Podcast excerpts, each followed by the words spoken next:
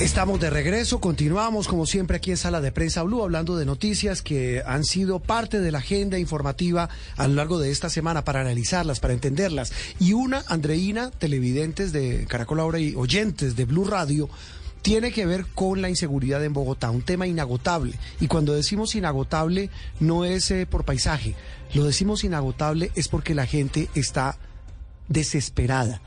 Las autoridades dicen, los indicadores nos muestran que la tasa de delitos ha bajado, que hay unos que han subido, pero que hay un trabajo que hacen las autoridades. Eso no, no, no lo duda nadie, Andreina, que la policía trabaja, nadie dice que no, pero que lo que hace es insuficiente. Por muchas razones, seguramente porque no tiene la cantidad de gente. Nos decía alguna vez la alcaldesa Claudia López que capturan los... Eh, hombres de la policía, hombres y mujeres a los delincuentes en flagrancia muchas veces, que reinciden en cometer todo tipo de delitos en la ciudad y que por defectos de la justicia, de los que hemos hablado muchas veces, los dejan en libertad. Pero lo que vimos esta semana, eh, Andreina, tiene que ver eh, con algo ya que es extremo.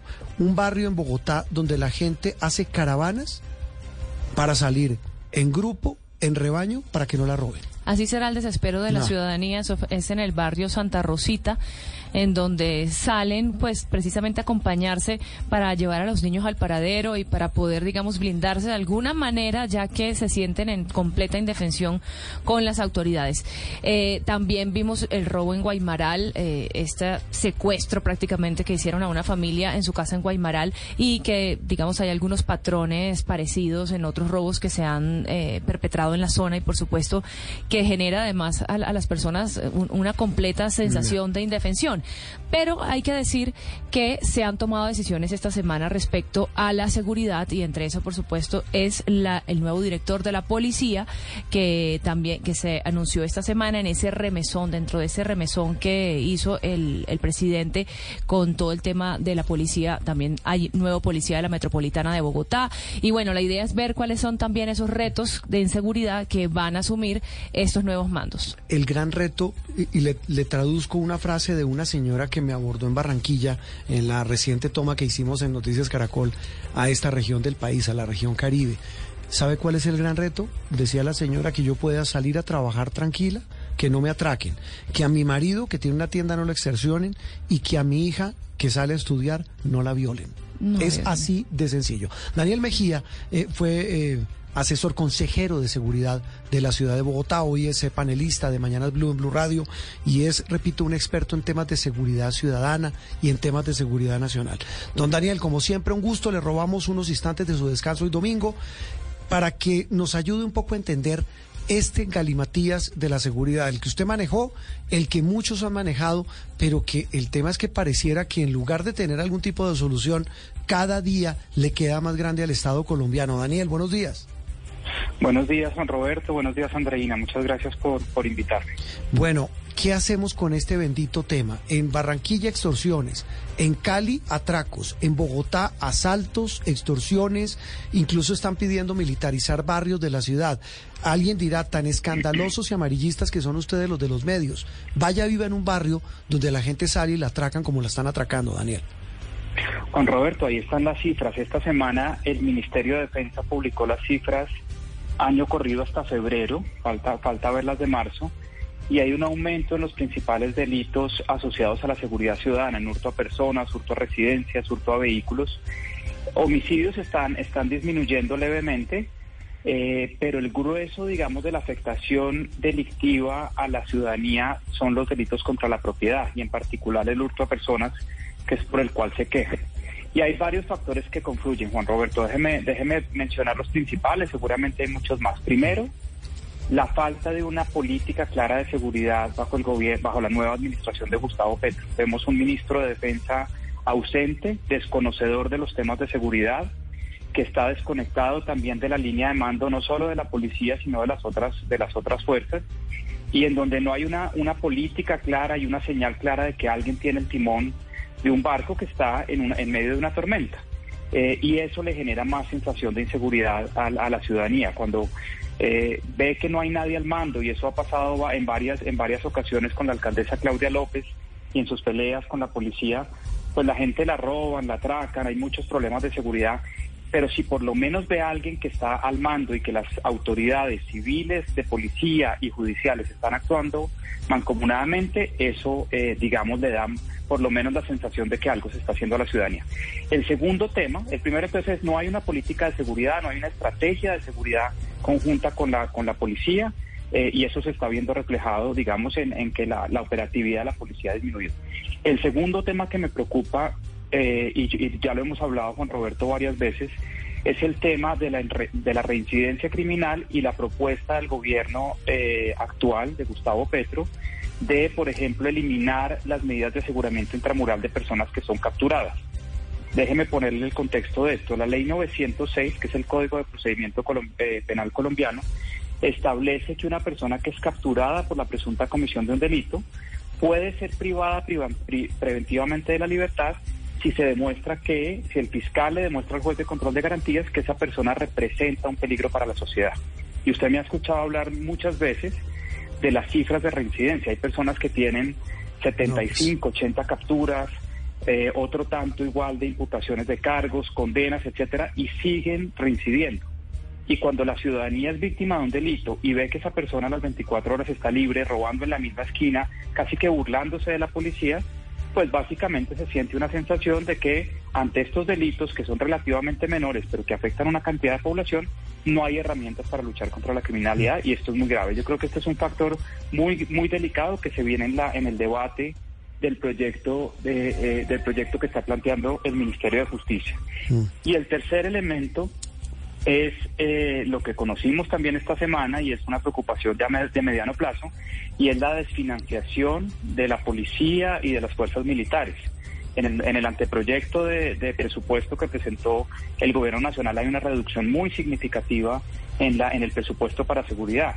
Y para seguridad, yo lo viví en Bogotá, se necesitan recursos para laboratorios de criminalista, de criminalística, perdón, eh, recursos para la movilidad de la policía, para la gasolina, para las labores de inteligencia, para muchas cosas. Y si a, si a toda la falta de política, a los problemas del sistema judicial, le sumamos que empiezan a desfinanciar a la policía, pues estamos, eh, hay un cóctel explosivo que va, lo, lo, único que va a hacer es que va a empeorar la situación de seguridad. Esos son los tres aspectos principales que, que yo quería resaltar. Daniel, escuchándolo y también poniéndolo en perspectiva y no queriendo posar de abogado del diablo ni de nada, ni, ni metiéndole a esto un tema político, pero es que esto que usted me está diciendo es lo mismo que yo he escuchado en todos los gobiernos, en el de Duque, en el de Santos, eh, bueno, no recuerdo, no sé si en el de Uribe también incluso, a pesar de que su bandera era la seguridad, pero estamos hablando de seguridad ciudadana entre muchos otros factores de, alteración de la vida de los colombianos.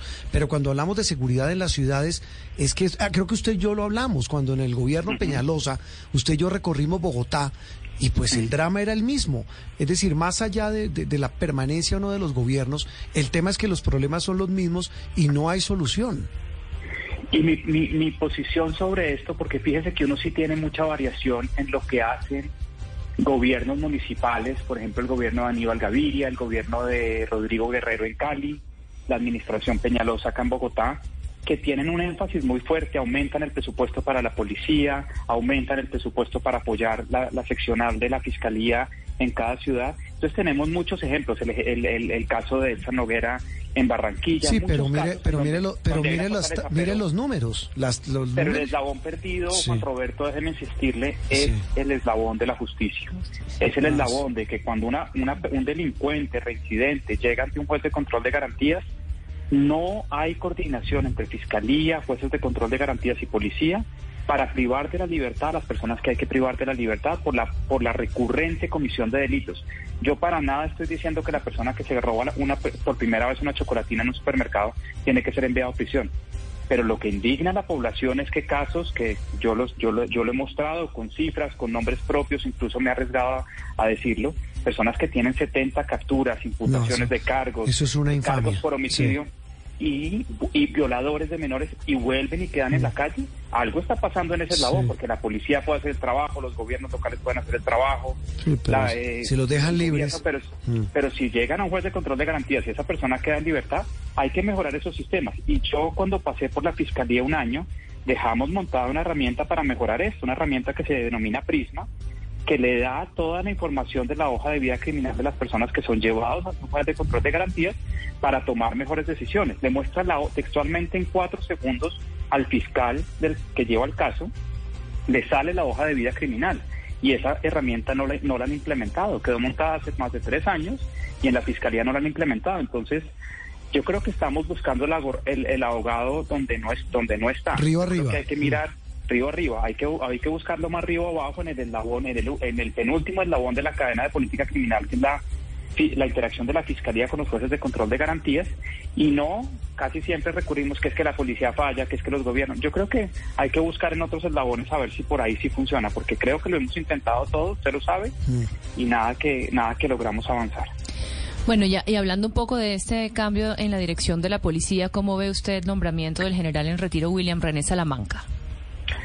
A ver, es un caso extraño. Primero, la salida del general Henry Sanabria se da en medio de varias hipótesis, con unas controversias por unas declaraciones públicas, por el secuestro de, de unos de unos policías en, en, los pozos eh, en donde no hubo una acción contundente de la policía. Y en últimas termina saliendo el general Sanabria, la apuesta era que el director iba a ser la, la general Jacqueline Navarro, la subdirectora de la policía, y da la sorpresa al presidente Gustavo Petro eh, trayendo de nuevo a la línea de mando un general retirado, que se había retirado hace dos años y medio, eh, un general que tiene, que es más antiguo incluso, es un curso más antiguo que el general Vargas y el general Penilla, los antiguos directores de la policía, y lo reincorpora a la línea de mando y lo nombra director general. Yo no, yo no voy a, a, cuestionar, porque no, no, hay, no hay pie para hacerlo, la hoja de vida del general Sanabria, del general, perdón, Salamanca, llega con unos, digamos, con una hoja de vida que le da para ser perfectamente director general de la policía, pero llega con un reto enorme porque la reincorporación de un oficial retirado a la línea de mando genera mucho malestar por dentro.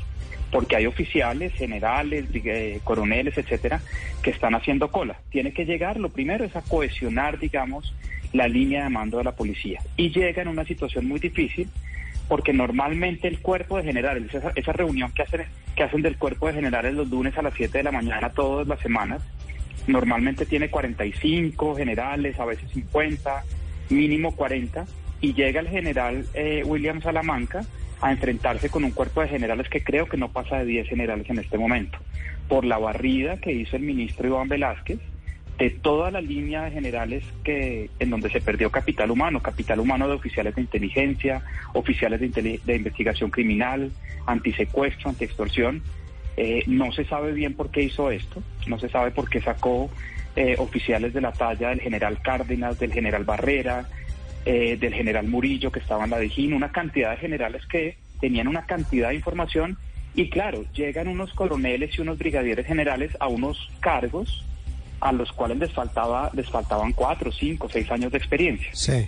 Ellos no es culpa de ellos, ellos están tratando de hacer lo mejor que pueden. Por ejemplo, el general Gualdrón en la metropolitana de Cali, de Cali sí. Eh, y otros generales que están haciendo recién ascendidos están ocupando cargos que ocupaban antes mayores generales con cinco o seis años más de experiencia. Mm. Tiene un reto enorme el general Salamanca, yo creo que tiene todo, todo la hoja de vida, su historia, etcétera, pero tiene que llegar a cohesionar otra vez a la policía porque está muy fragmentada y esto puede generar un malestar. Vamos a ver cómo lo maneja y él tiene mucha experiencia. El general Salamanca ocupó cargos muy importantes en la policía, tiene mucha experiencia y tiene que llegar a cohesionar otra vez la policía. El reto va a ser, llega con muy poco capital humano, con un cuerpo de generales muy disminuido, muy, muy, muy, muy, mucho más pequeño que el que, se ha manejado históricamente y unos coroneles que tienen una carrera, etcétera, eh, pero con, con, una cantidad de gente que han sacado y se ha perdido capital humano en la institución, desafortunadamente. Los retos del nuevo director de la policía, el más importante, eh, eh, recuperar